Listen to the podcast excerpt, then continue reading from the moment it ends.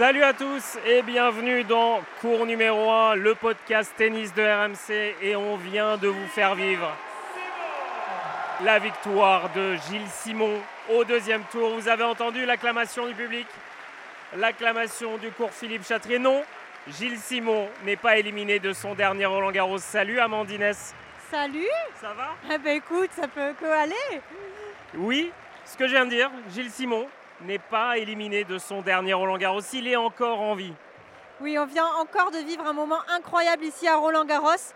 Comme quoi, chaque jour, on se dit, on vit un moment incroyable et le jour d'après, on en vit un encore plus incroyable. Voilà l'Américain Steve Johnson qui est raccompagné par Marc Maury, l'Américain qui a bataillé. Mais en face de lui, Gilles Simon, il a fait du Gilles Simon, Amandine. Il l'a fait travailler, travailler, travailler. Ouais, c'est ça, le métronome Gilles Simon était de retour aujourd'hui. Euh, il nous a montré qu'il avait encore envie de passer du temps ici à Roland Garros.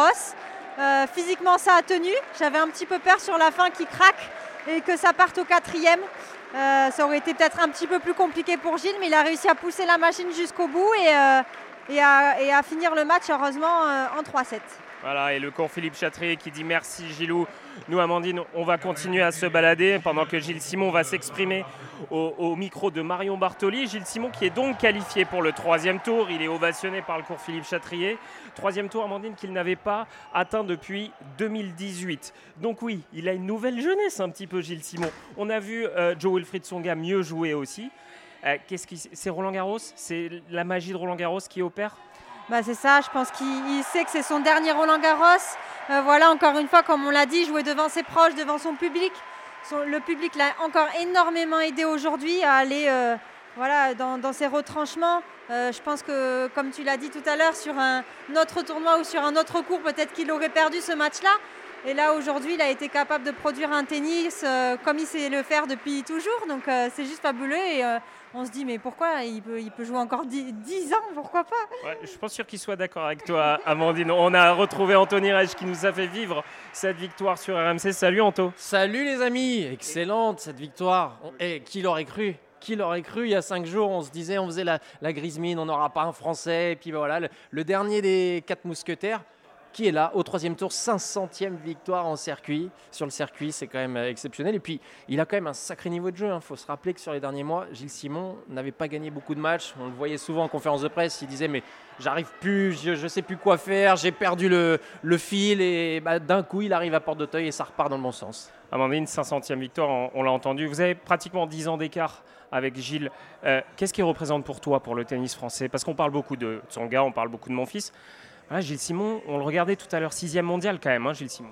Oui, euh, Gilles Simon, pour moi, c'est le technicien, le tacticien, l'analyse du tennis. C'est peut-être un de celui qui connaît le mieux le tennis. Comment vous l'appelez déjà? Le, le, professeur. Ah, c'est notre professeur, notre papa à nous sur le circuit.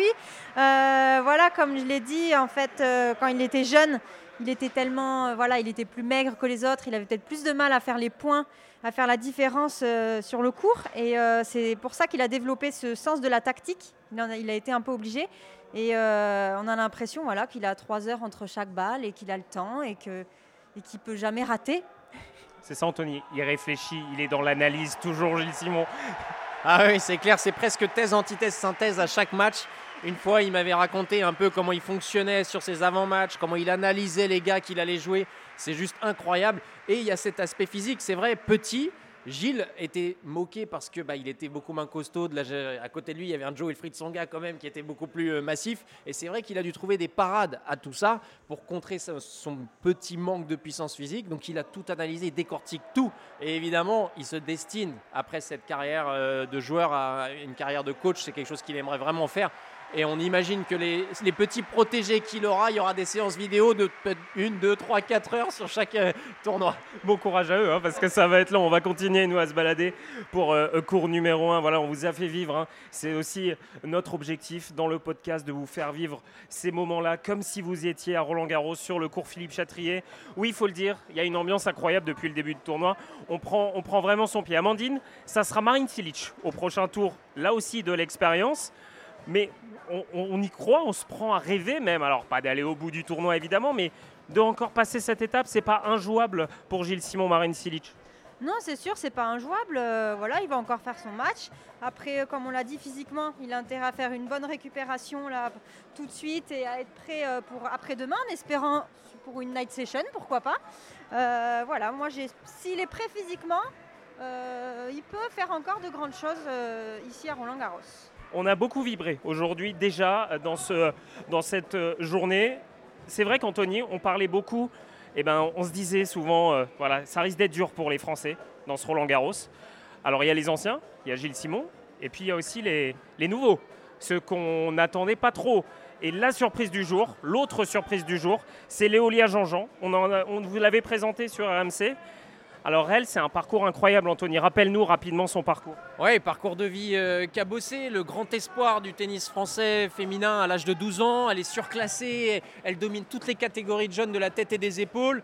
Les gros contrats arrivent, des contrats à 7 chiffres, enfin il y a les marques qui sont autour d'elle. Et puis juste avant ses 15 ans, énorme blessure au genou qui remet tout en cause. Elle arrête le tennis. Ses parents, qui n'ont pas vraiment les moyens financiers derrière de, pouvoir assumer son parcours de carrière, lui disent bon bah va, va profites-en, fais des études, vis ta vie. Elle part aux États-Unis, en Floride, faire ses études.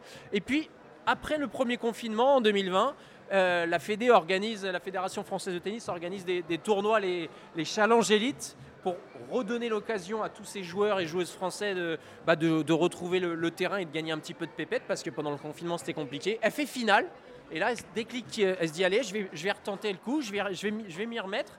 Elle part, elle est plus de 1000 centièmes elle est au-delà de la 1100e place mondiale, elle est au RSA, elle gagne des matchs à foison, elle enchaîne des bonnes perfs, et grâce à ces bonnes perfs, en l'espace de, un an et demi, elle gagne son billet pour Roland Garros avec une D2 wildcard de mérite. La voilà au troisième tour, elle vit un rêve éveillé, c'est ce qu'elle nous disait aujourd'hui. Elle est même surprise que son jeu si atypique, parce qu'elle a un jeu pas du tout conventionnel, euh, frappe du fond de cours, etc., qu'on voit beaucoup en, WTA, et bah, gêne autant. Elle pensait être prise de vitesse, et en fait, c'est elle qui prend de vitesse tous ses adversaires, et elle a, tourné en bourrique, elle a fait tourner en bourrique Karolina Pliskova euh, ce matin. Oui, parce que c'est ça aussi. Hein. Au deuxième tour, elle a fait tomber une ancienne numéro 1 mondiale, 8e mondiale actuellement, Karolina Pliskova, 6-2-6-2. C'est la première fois qu'elle jouait une top 10. Bon, c'était pas la grande Pliskova, Amandine, soyons clairs. Mais comme disait Anthony, elle n'a pas un jeu euh, habituel dans le tennis féminin. Elle sait tout faire. En fait, son talent de jeune joueuse, on le retrouve maintenant. Oui, on a vu euh, sur le tour précédent que Pliskova était un petit peu fébrile. Euh, elle a notamment failli perdre contre notre compatriote, Tessa Andrian Jaffitrimo. Euh... Oh, tu l'as bien dit. Oh tu l'as dit en une fois. J'ai des origines malgaches, donc je suis obligée. Tu as des origines de partout, toi, à chaque fois. La Corse, on a entendu, Toulouse, malgache. Par contre, l'accent malgache, je ne sais pas le faire. Ah, non, mais c'est sûr que voilà, elle a un jeu atypique. Euh, moi, j'ai vu son évolution depuis un an et demi parce qu'elle s'est entraînée sur Toulouse. Donc, on s'est entraîné pas mal de fois ensemble. J'ai vu son évolution tout au long de l'année. Euh, voilà, elle a eu des moments de doute, de gros moments de doute, notamment au début quand elle n'arrivait pas trop à gagner euh, des 15 000 ou, voilà, des matchs parce que le circuit secondaire est très très difficile aussi. Il y a beaucoup de bonnes joueuses et c'est difficile de se créer sa place, surtout après tant d'années d'arrêt. Euh, voilà, petit à petit, elle a pris confiance en elle. Elle a réussi à gagner euh, donc là un tournoi à Calvi il n'y a, pas, a pas si longtemps. Je pense que ça lui a donné. Contre Tessa d'ailleurs. Exactement. Moi, j'ai pas tenté, t'as remarqué. Ce qui lui a permis de gagner sa wildcard ici à Roland. C'était son rêve à elle de revenir ici. Euh, l'endroit où elle, où elle a été formée, où elle a été voilà, créée. c'est un peu ça, c'est vrai, vrai, Donc voilà, pour elle, c'est déjà un grand bonheur de pouvoir jouer Roland Garros.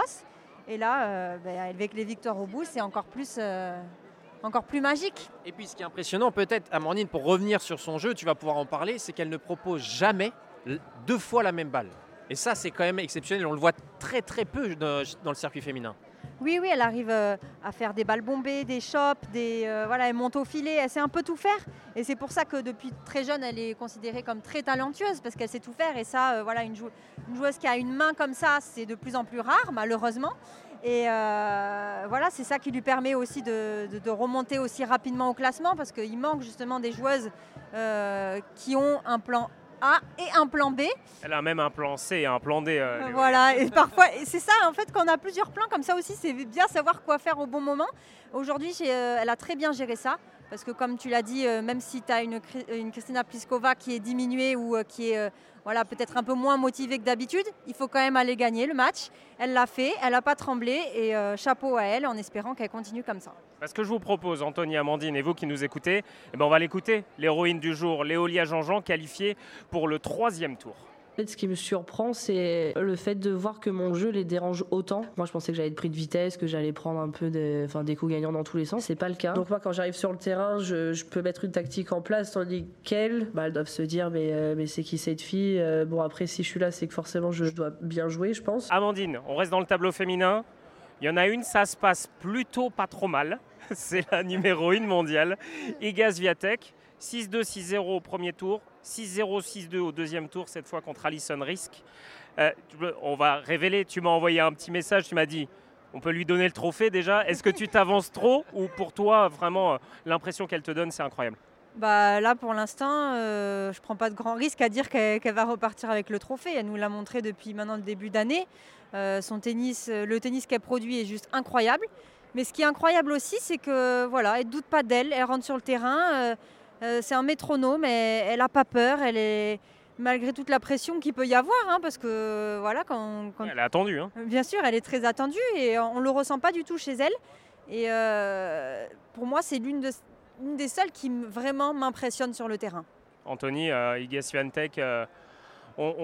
elle avait dit qu'elle elle commençait à être prête pour être la patronne du circuit. C'est un c'est un dossard qui n'est pas si facile à endosser dans le tennis féminin depuis quelques années. Elle semble euh, en place, elle, pour le devenir. Ah, elle semble en place et la machine est tellement rodée, tellement lancée, tellement exceptionnelle. Elle a déjà une marge impressionnante, même sur des joueuses qui sont réputées de, de bonne qualité on voit vraiment mal euh, qui pourrait euh, euh, l'empêcher d'aller chercher ce second trophée ici à Roland Garros. D'autant plus que dans le tableau, il y a eu une énorme, une hécatombe. Sur les 12, les 12 premières têtes de série, il n'en reste plus que 4. Donc déjà, ça libère énormément le, chemin pour Iga Swiatek. Et puis, ce qui est assez fou, c'est qu'elle s'est créée une routine, une sorte de petit monde quand elle joue. Elle avait même oublié au début du deuxième set qu'il fallait pas s'asseoir à un jeu zéro. Et puis c'est l'arbitre qui dit eh, eh, eh, on va jouer quand même là. Et puis hop, surprise, ah, pardon, sorry, sorry, sorry. Et donc c'est fou, elle est vraiment concentrée sur ce qu'elle fait et ça a l'air d'être si fluide dans son esprit. Honnêtement, à part elle, je ne vois pas qui peut la, qui peut la battre. Bon, attention tous les deux, je vais vous ressortir le podcast dans quelques jours maintenant, si jamais Gaston Tech. Mais je suis d'accord ah, avec toi. Paris, Diane Paris, Diane Paris, évidemment. Mais je suis d'accord. Euh, je suis d'accord avec toi, Anthony. Il y a un côté Raphaël Nadal chez elle. Alors, euh, dans la façon dont elle écrase ses adversaires, mais dans cette routine aussi. Et c'est pas pour rien que. C'est moins visible. C'est moins visible, mais elle le dit. Que c'est son idole. Oui, complètement. Je pense que depuis toute jeune, elle s'inspire de lui. D'ailleurs, euh, si vous voyez cette petite vidéo où Raphaël Nadal vient la saluer sur le cours Philippe Chatrier, elle le voit pas dans un premier temps et d'un coup, elle a un sourire énorme. Oui, parce qu'elle est complètement fan de Raphaël Nadal. On est toujours dans les allées de Roland Garros. Alors là, il y a le petit balai de vers 19h30, 20h. C'est la sortie de la session de jour pour l'entrée de la session de nuit. Voilà, les gens sont en train. Embouteillage dans Roland. Embouteillage dans Roland. Les gens sont en train d'attendre pour rentrer sur le cours Philippe Chatrier pour cette euh, session de nuit. On continue à parler des matchs du jour. Il y a une satisfaction. Elle était énorme en 2020. Elle commence à être vraiment sympa en 2022. C'est Hugo Gaston. Il a fait un match marathon au premier tour face à Dominor. Et là, Amandine, 3-7. Il a maîtrisé un match qui semblait être piège où il était favori là pour le coup. Oui, comme a dit Marc, euh, voilà, il... Marc Barbier, son, entraîneur. Oui, pardon, excusez-moi. C'est la famille, c'est oui, c'est ça. C'est la connexion toulousaine, Amandine. non, c'est vrai que quand tu es favori, c'est jamais pareil. Tu as toujours plus de pression, toujours un peu plus tendu. Tes, coups partent peut-être un peu moins bien. Et voilà, euh, finalement, il s'en est plutôt bien sorti aujourd'hui. J'ai pu voir le match et il était voilà, tranquille, euh, Il a réussi à mettre son, jeu en place. Son adversaire l'a pas trop non plus bousculé, euh, dans le sens où voilà, il avait le temps de, mettre son jeu en place, de refaire ses petits amortis. Euh, et puis voilà, il a confirmé son niveau de jeu du premier tour. ce qui n'est pas facile, parce qu'avec tout l'engouement qu'il y a eu après son, premier match, c'est pas non plus facile de gérer tout ça, tous les médias, comme, comme vous l'avez dit. Mais voilà, il est dans son tournoi, il a la tête sur les épaules et il n'a qu'une envie, c'est de continuer jusqu'au bout comme ça. Anthony, qu'est-ce qu'il y a avec Hugo Gaston? Moi, je n'ai pas la réponse. avec Paris entre euh, le Master 1000 de Paris euh, à, l'hiver, l'hiver oui, oui l'hiver c'est déjà l'hiver à peu près, entrée de l'hiver, et Roland Garros où il a battu Alcaraz à Bercy, ici on le sait il a battu Wawrinka, il a fait 5-7 contre Team. Il y a un truc qui se passe avec Hugo Gaston à Paris. Ouais, il y a le côté déjà. euh, Hugo, il adore le, le public français. Il adore le soutien, il adore ces ambiances enflammées. La terre battue, c'est la surface évidemment qui lui convient le mieux, même si à Bercy, il a fait des choses incroyables face à Carlos Alcaraz. Mais la magie a commencé il y a deux ans et on a l'impression que le fil n'est jamais rompu. Et quand il revient, même si là, avant Roland Garros, il avait très peu joué, il avait très peu gagné de matchs, il a fait beaucoup de défaites au premier tour, hop, ça repart. La machine repart. Moi, je me souviens quand il avait fait cette énorme performance il y a, deux ans à Roland Garros, j'étais allé le voir à Quimper sur un challenger. Quelques mois plus tard, il perd au premier tour en faisant un mauvais match. En faisant un mauvais match, c'était plus du tout le même Hugo Gaston, dépassé physiquement. Et là, dès qu'il refoule un peu, c'est presque que- une sorte de petit euh, sortilège qui tombe quand il arrive et qui rentre de porte d'Auteuil. Hop, ça repart. Et puis les conditions lui sont aussi favorables. La terre n'est pas sèche, donc la, la balle gicle moins. Et pour ses amortis, Et l'amorti s'écrase. eh oui, l'amorti s'écrase. Et donc, quand tu as un terrien en face, comme Pedro Cachin, qui n'a pas l'habitude de ces formats-là, mais c'est du pain béni pour Hugo Gaston. Et derrière, il- rentre dans la tête de son adversaire encore une fois. Il lui tritouille le cerveau. Et puis bah, derrière, c'est victoire. Euh, Amandine, les grands tournois comme ça, toi, tu, tu as connu et les petits tournois, les challengers, les futurs et les grands chelems. En fait, il se passe quelque chose quand on rentre dans un tournoi du grand chelem, forcément. Ben, en fait, tous les tournois qu'on fait toute l'année, on les fait pour participer au Grand Chelem. Euh, tous les points qu'on va, où on va cravacher pour aller les gagner, euh, que ce soit pour rentrer dans les qualifications comme moi ou pour euh, rentrer dans le tableau final, euh, ben voilà, c'est pour arriver à, venir jouer les quatre Grands Chelems. Donc quand on, quand on y est, forcément, bah, il y en a qui vont se mettre plus de pression que d'autres. Il y en a qui vont se transcender, il y en a qui vont justement jouer leur pire tennis. Et euh, ce que montre Hugo, c'est que c'est ici, c'est sa place, c'est les grands chelem, les grands tournois, et de jouer devant euh, du public. Voilà, exactement. Hugo euh, Gaston qui affrontera Holger Rune, un Danois. Alors, vous connaissez peut-être pas son nom, mais il est euh, 32e mondial, si je ne me trompe pas, et il est de la même année que Carlos Alcaraz. Et c'est un espoir phénoménal. On a posé la question à Marc Barbier, l'entraîneur, le Toulousain, Amandine, euh, de euh, Hugo Gaston. Si Hugo avait des limites, s'il se fixait des limites, écoutez sa réponse. Non, honnêtement, il a, peur de rien. Euh, il ne se fixe pas de limites. Hugo a cette capacité à, pouvoir déstabiliser les adversaires par son jeu. J'ai en mémoire ce qu'a dit Joe hier à, l'issue de, son dernier match, quand il disait que les meilleurs joueurs inventaient leur propre style. C'est ce que Hugo est en train de faire, en tout cas en train de démontrer euh, euh, au grand public. Alors je ne dis pas que Hugo est champion et je ne sais pas s'il le deviendra vraiment et en tout cas c'est tout le mal que je lui souhaite. Mais en tout cas ce qui est sûr c'est qu'il qu'il invente son propre style et ce style-là est très perturbant pour euh, n'importe quel adversaire. Alors, Anthony Reich, très vigilant, m'a corrigé. 40e mondial. Holger, Holger Rune, euh, le, le Danois, mais grand espoir hein, du tennis mondial. Amandine, tu le vois bien, euh, Gaston Rune sur le, en night session, en session de nuit, là, sur le cours Philippe Chatrier? Ouais, moi je le vois bien. Je le vois bien. Je t'ai- je t'ai dit de toute façon, c'est soit Gilles, soit Hugo. Enfin, ça serait top pour l'un des deux. Euh, ça peut être un gros avantage pour euh, Hugo, pour que justement qu'il ait tout le public avec lui et euh, pour que ça déstabilise le runeux. Ouais, exactement, avec une terre battue, là, le soir, qui serait complètement molle. Euh, Anthony, Holger Rune, talent.